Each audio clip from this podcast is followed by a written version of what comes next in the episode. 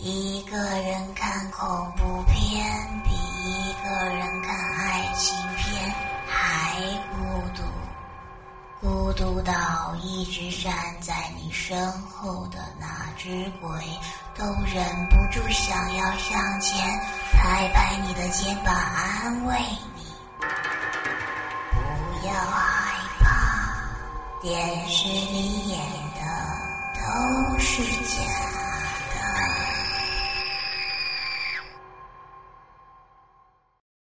第一篇。大学生乔乔半夜回宿舍，为了不吵醒同住的女伴，就没有开灯。摸黑洗漱之后，直接上床了。当他醒来的时候，发现房间里有很多人。原来昨天晚上他的女伴被杀害并被分尸。房间里面的墙上写着一排血字。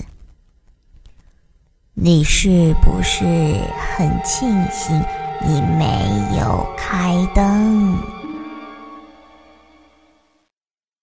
第二篇，我是一名初中语文老师。今天的课上一反常态，反叛的学生们竟无人旷课。看来平时的怒骂还是挺有效果的。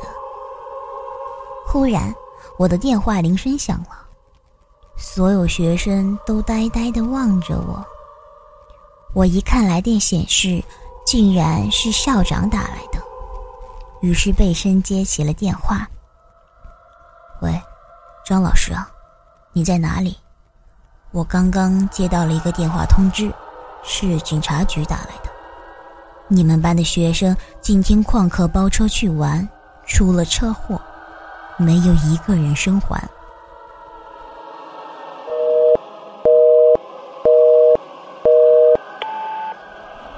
我颤抖着挂断电话，忽然感到背后的学生慢慢的围了过来。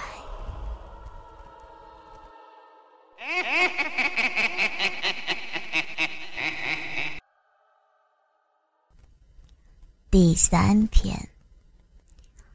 一般住高层住宅的朋友都以电梯为主，楼梯成了被人们忽视的地方。一个住在十三层的女孩晚上回家，正巧赶上电梯故障不能使用。她望着长长的楼梯，有点害怕，就让妈妈下楼接她。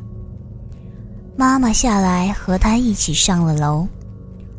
当他们俩走到十二楼的时候，女孩电话响了，传出她妈妈的声音：“闺女，妈下来了，你在哪儿啊？你在哪儿啊？”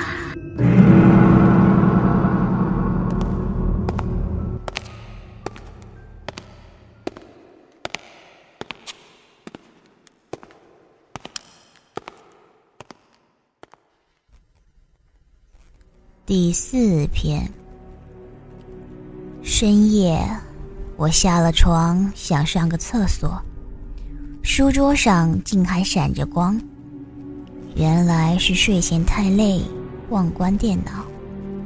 屏幕上保留的是一个我睡前在看的鬼故事微博，故事名叫《遗照》。我用鼠标把故事下拉。出现了张黑白的遗照。遗照中的人很亲切，很面善。照片下写着死因记事：此人因深夜看一个人的遗照而死。遗照中的人竟是我。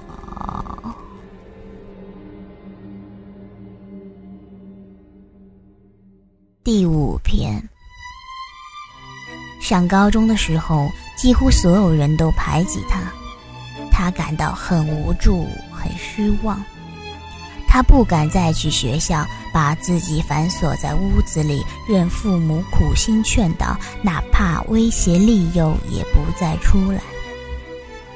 后来父母失望了，扔给他房子钥匙，去外地工作。当他宅够了出来的时候，却发现世界早已变了样。没有花花绿绿的城市，没有形形色色的人类，甚至连一个活的生物也没有。放眼望去，皆是无尽荒漠。原来最孤独的不是受人排挤，而是你抛弃了整个世界。第六篇，小华喜欢上网视频。有天，他一个人在家里，看到一个陌生的女网友有视频，他点击视频几次都被对方拒绝，继续点，对方发了一条消息过来。看了不后悔吗？小华回复说：“不后悔。”视频连接了，小华看到一个女孩，前面留着刘海，浓妆艳抹的，脸上涂满了白粉，看起来有点像化了妆的尸体。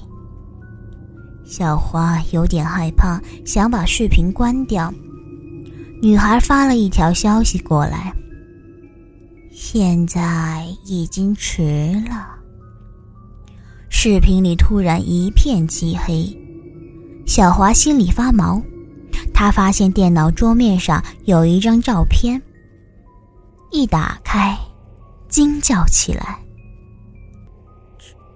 这，这不就是刚刚和我视频的那个女孩吗？”小华手忙脚乱的将照片放进回收站，然后清空。他心里总是不踏实，担心女孩会从哪里又冒出来。小华把家里检查了个遍，没有发现女孩的踪影，但他知道女孩一定藏起来了，只是他没有找到。他拼命的想。那个像尸体的女孩到底藏在哪里呢？这时，门外有人敲门，是小华的爸爸回来了。小华连忙把门打开，爸爸看到了小华，一愣，然后满脸歉意的对小华说：“哦，对不起，小姐。”我走错房间了。